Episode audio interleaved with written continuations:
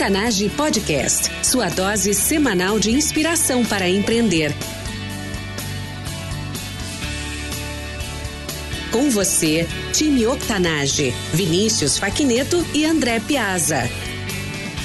Olá, ouvintes, bem-vindos e bem-vindas ao Octanage Podcast. Eu sou André Piazza, fundador e host deste podcast, junto com o Vinícius Faquineto. Todas as semanas entrevistamos empreendedores incríveis, gente de fibra, como eu e você, com histórias reais. Nosso objetivo é formar um grande time. Preste atenção nas letras T, I, M e E, contando histórias de transpiração. Queremos inspirar e motivar você a empreender mais e melhor, através de ensinamentos simples e dicas práticas sobre empreendedorismo. Nossa convidada especial de hoje é empresária, mãe e fundadora da Laura Vidal Consultoria. Sua trajetória iniciou em RH de grandes empresas, consolidada como executiva de RH da Raizen. Há quatro anos abriu sua empresa de consultoria para transformação de pessoas e negócios, com foco em mudança para a era digital e a nova economia. Administradora, com pós-graduação em estratégia, é coach e recentemente completou uma imersão no Vale do Silício. Laura Vidal, seja muito bem-vinda. Olá, André, obrigada, obrigada aos ouvintes aí pela oportunidade de falar com vocês. Laura, é um prazer estar conversando contigo hoje. Assisti a muitos dos seus vídeos no YouTube e fiquei impressionado pela sua capacidade de entregar ideias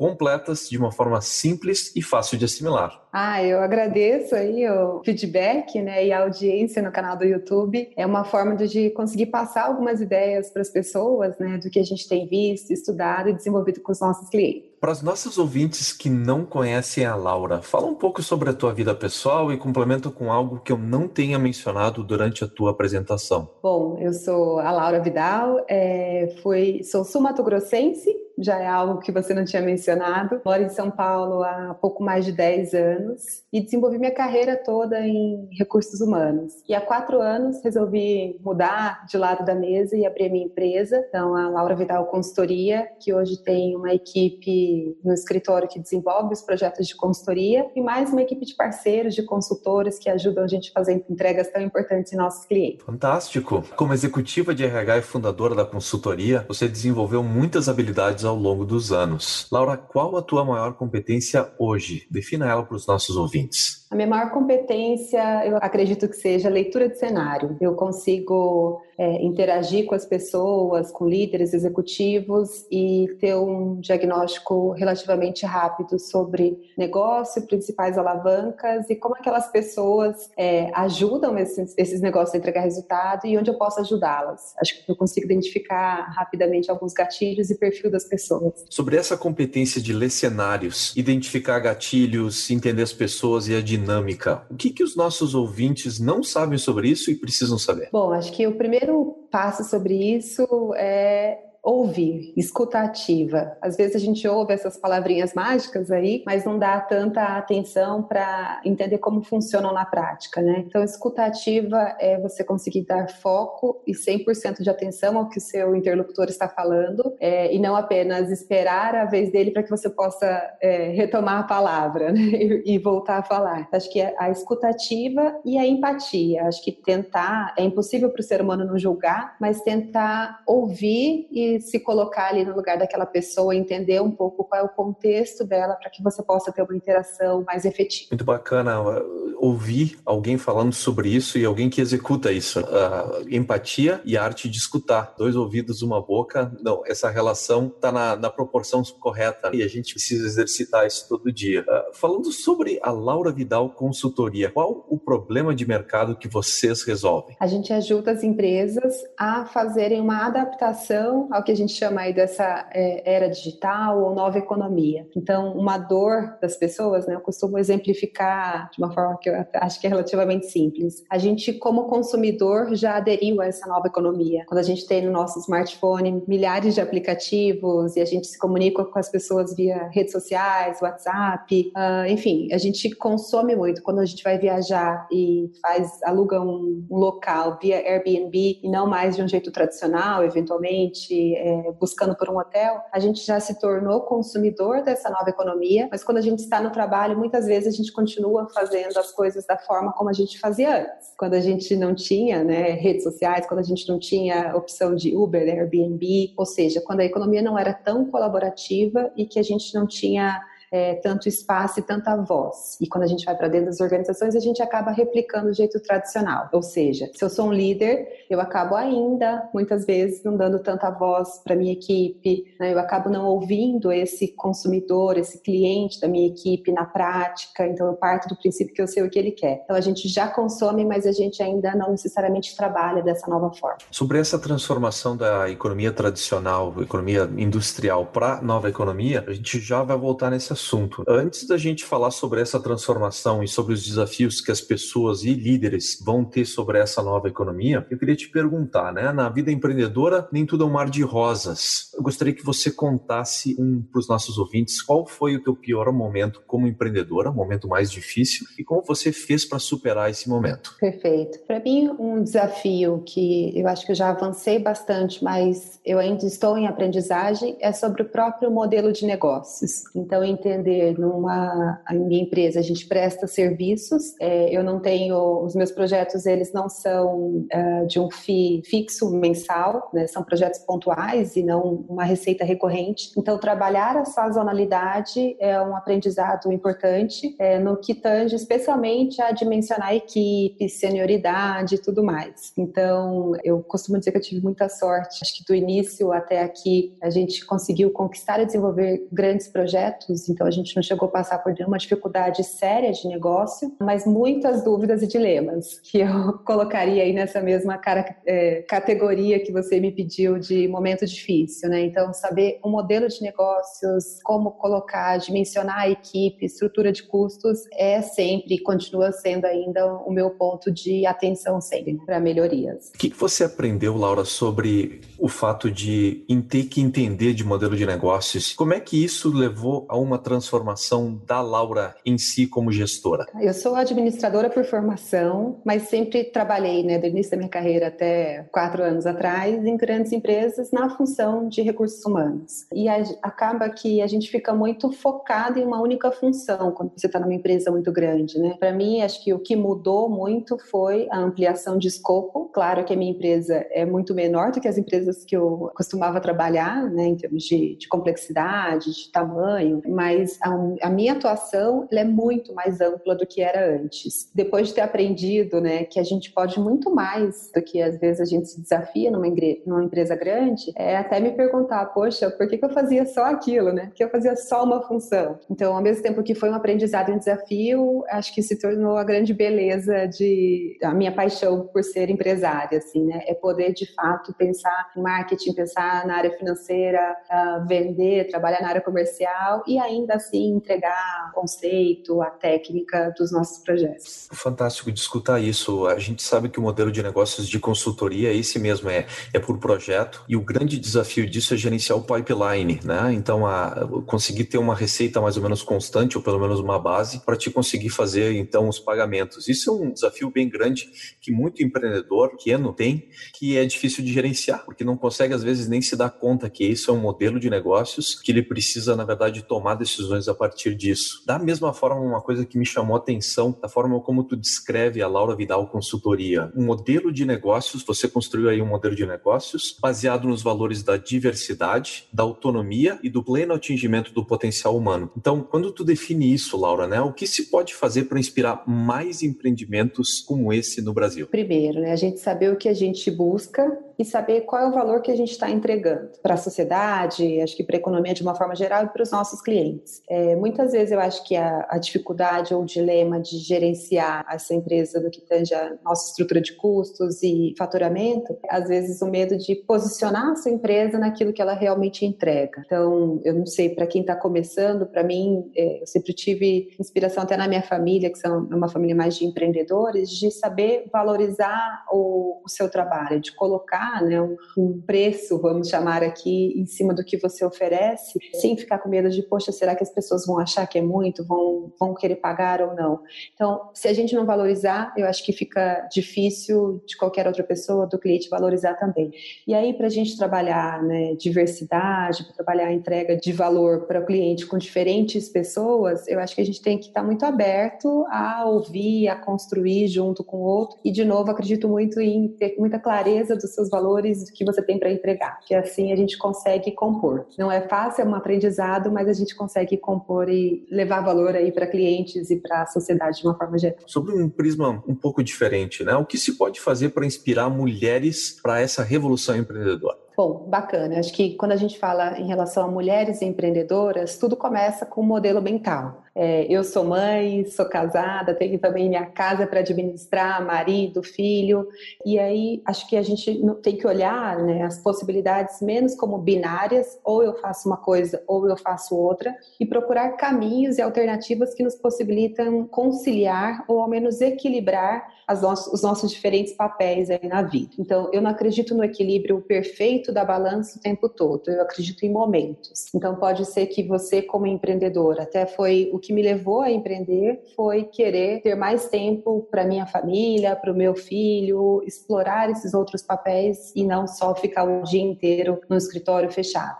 Mas eu conscientemente hoje tenho etapas é, e épocas do ano em que eu estou mais voltada para o trabalho e às vezes eu não vou ter tanta quantidade de tempo com meu filho, é uma decisão consciente, e outras também de forma consciente eu escolho estar mais com ele e dar uma, uma distanciada em termos de demanda de quantidade de projetos para que eu possa, de novo, vivenciar né, esses dois mundos. Então, desde que a gente, de novo, tenha clareza do que é importante para gente e saiba que não existe perfeição So e equilíbrio, né, ao mesmo tempo para tudo, eu acho que dá para a gente brincar com esse papel da mulher na sociedade e na economia, fazendo aí as suas escolhas de tempos, né? E o empreendedorismo, sem dúvida nenhuma, viabiliza isso de uma forma muito mais poderosa até do que muitas vezes um trabalho fixo dentro de uma de uma grande empresa. Uma forma de conseguir autonomia e liberdade, né? Fica bem claro isso no teu perfil e nas histórias que tu conta. A essência da vida empreendedora é a transformação da pessoa que está está empreendendo. Isso também fica muito evidente no teu posicionamento nos vídeos no YouTube. O que mudou da Laura que iniciou a sua consultoria para a Laura hoje, quatro anos depois? Nossa, acho que mudou muita coisa. acho que tem a ver com o momento do negócio, mas também a maturidade, a questão da idade um pouco, né? A gente vai amadurecendo como pessoa, que você falou. A minha consultoria é o que a gente chama ainda de lifestyle business. Ela depende muito de mim, né? Então eu tenho equipe, mas eu tô na maioria dos projetos, na maioria das entregas também. É, então, à medida que eu como pessoa vou amadurecendo, o meu negócio cresce, ganha é, espaço no mercado. Então hoje eu sou uma pessoa muito mais confiante, né? Em termos de interlocução com o meu cliente, de entender o que, que a gente já entregou em termos de qualidade de projeto e saber qual é o valor disso e como eu posso de fato ajudar as empresas. Então, eu sou muito mais segura, acho que o meu processo de venda é um processo muito tranquilo e claro, porque eu sei o que eu entrego. E isso vem não só pelo momento da empresa, mas de novo, acho que uma segurança pessoal de maturidade, de idade e de ter rodado é, alguns projetos já, né? Eu estava ouvindo esses dias um vídeo que fala da aquele estudo que tem até um pouco antigo que fala quanto tempo leva para uma pessoa se tornar master naquilo que ele faz, né? E a média ali, se eu não estiver muito enganada, das 10 mil horas dão 5 anos, né? Full time. Eu estou aí há quatro anos e pouquinho na consultoria, então hoje eu me sinto plena de novo, né? Acho que eu, de novo, em aprendizagem sempre, mas eu dominei, eu acho que o processo que eu faço, né? Essa questão desde a venda até a entrega, o relacionamento com o cliente. Então, um momento pessoalmente bem bacana e pensando no meu lado profissional. Excelente. O Malcolm Gladwell, que estabeleceu essas 10 mil horas, ou propagou o conceito das 10 mil horas de trabalho, né? Que mais ou menos, se for colocar dentro de uma carga horária de 40 horas semanais, dá em torno de três anos para atingir isso. E de fato, isso é uma conquista, isso é, é fonte de muita confiança e muita certeza, né? Nas, nas tuas escolhas, nas decisões. Então, assim, assim, o, preparando para os próximos desafios que virão agora que já, já virou expert nessa situação, né? É isso aí. A gente, de novo, né, tem sempre muito para melhorar, mas em termos de conforto, hoje acho que todo certeza. momento bacana. Com certeza. E é uma coisa que precisa ser valorizada e precisa ser dita. Tem muito valor ser profissional e ter uma competência bem estabelecida em uma área. Isso é uma coisa que traz muita confiança pessoal e facilita tomar as decisões, principalmente na adversidade. Então, legal, tu tá levantando essa bandeira. Transicionando agora para o jogo rápido, Laura, o que lhe inspirou a empreender? A possibilidade de equilibrar papéis, né, de ter mais flexibilidade na minha vida. Qual o hábito pessoal e diário que mais contribui para o teu sucesso? Ficar perto do meu filho, sentir aquele carinho ali que dá energia para qualquer desafio. O que você, como empreendedora, não pode viver sem? Não posso viver sem estudos, buscar referências, aprender constantemente, melhorar. O teu trabalho como executiva, coach consultora é certamente baseado no estudo e em relacionamentos. Quem é a pessoa que você utilizou como modelo ou inspiração ao longo da tua trajetória? Ah, eu sou uma pessoa de sorte para ter mentores, viu? Eu tenho alguns aí que eu poderia citar aqui. Eu sempre procuro olhar quem está próximo de mim, o que essa pessoa faz de bom e de diferente daquilo que eu faço e pensar como que eu pego uma pitada disso para minha vida. Uma habilidade 100% relevante hoje, né, que a gente está super conectado, é entender o que, que cada pessoa tem a oferecer e como aprender com aquela pessoa, né? É uma, é uma ótica muito bonita de ver e interagir com as pessoas. Parabéns, Laura. Dica de uma ferramenta ou recurso online para empreendedores e por quê? Bom, Acho que tem um que é o mais batido, talvez seja o WhatsApp, pela é, possibilidade da troca imediata, da agilidade e porque todo mundo já aderiu até aquilo, a relacionamento com o cliente, que não era talvez o principal canal, já tornou-se, né? Então, meu voto vai aí para o WhatsApp. Certíssimo, né? A gente assume que essas ferramentas aí não são tão relevantes, mas uh, eu também, como consultor e palestrante, já fechei muitos contratos através do WhatsApp. Não era nem e-mail nem nada, era o WhatsApp mesmo. Então, de fato, é uma ferramenta muito, muito útil e sim, é possível se estabelecer relacionamentos fortes através dela. Dica de um filme ou seriado ou até um livro para o nosso público empreendedor? Ah, eu gosto muito de um seriado do Netflix que é Suits, né, que fala ali do Homens de Terno. Ele mostra toda a questão da habilidade da negociação, dos relacionamentos e muitas vezes do jogo político que está por trás de alguns negócios. Habilidade de ler o cenário, o cenário completo e fica bem evidente o valor disso em negociações, né? High stakes, ah, quando a coisa realmente está valendo. Tu contou pra gente que parte da, da tua narrativa de se lançar como eu empreendedora foi ganhar liberdade como mãe. Qual a mensagem para as mulheres que querem transformar sonhos em realidades? É possível, a gente é capaz. Até hoje eu vou em muitos eventos profissionais que tem 90% de homem. Eu fico muito chateada, muito brava, às vezes incomodada ainda com isso, porque a gente não é uma coisa natural, né? Não necessariamente a gente se sente super em casa, mas se a gente não fizer, cada uma fizer a sua parte e também ocupar esses lugares, a gente não vai conseguir virar o jogo. Então, conto com vocês.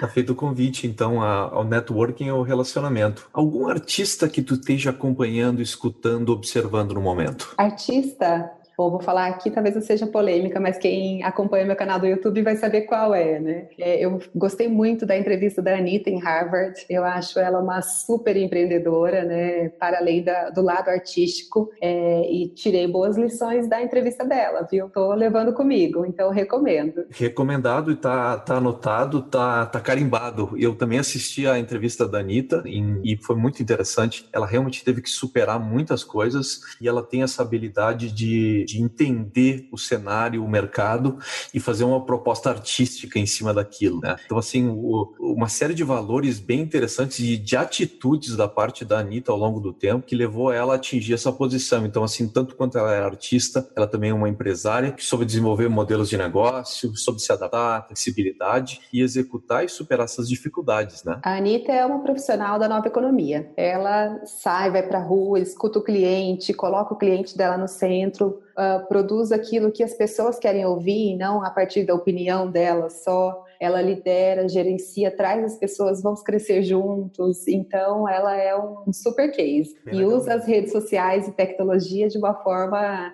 é, com muita maestria, né? Ela de fato construiu um modelo de negócio diferente. Pessoa que valoriza o seu time, isso com certeza a valorização da equipe o tempo todo. Ela deixa bem claro isso e, e sabe lidar com a mídia, a mídia digital, de uma forma muito, muito boa. Falando em YouTube, né? Que uh, provavelmente foi onde a gente assistiu o vídeo da Anitta. Qual o último vídeo que tu assistiu no YouTube? Nossa, eu sou consumidora do YouTube quase que diariamente. Uso para todos os meus projetos, eu envio pre-work. Então, se eu tiver que falar o último, deixa eu ver se hoje de manhã já assisti algum, né? Porque ontem, com certeza. É, a gente tem trabalhado alguns projetos de gestão da mudança e eu achei uma playlist lá com é, um filósofo que já é falecido e a a depois eu posso até deixar o link nos comentários para o pessoal né, que estiver no YouTube, um filósofo que é como ele uh, vê a gestão da mudança. Ele coloca as coisas todas de uma forma sistêmica. Então, para você ter algo que você quer, não basta você saber o que você não quer. Para você ter algo na qualidade que você deseja, não basta necessariamente você fazer uma melhoria incremental no que não está funcionando bem. E que se a gente não olha tudo como um sistema interligado, entendendo o impacto e quais são todas as alavancas que a gente precisa acionar para melhorar e ter um resultado excelente, é, às vezes a gente vai colocar muito esforço numa questão pontual e não vai ter o resultado que a gente espera. Hoje, Laura, em 2018, pelo que você é mais entusiasmada? O que te motiva a dar continuidade à tua carreira empreendedora? A minha carreira empreendedora, eu acho que neste momento, especialmente, é ajudar o nosso país a ser um lugar melhor. A gente precisa ser mais produtivo, a gente precisa ter pessoas preparadas com discernimento para fazer boas escolhas. Acho que em todos os âmbitos e também nos negócios. 100% abraçamos essa causa, acreditamos num país you know, mais produtivo, mais eficiente, mais educado e mais capaz profissional, capaz de tomar as decisões que é preciso. Virão muitas daqui para é frente, né?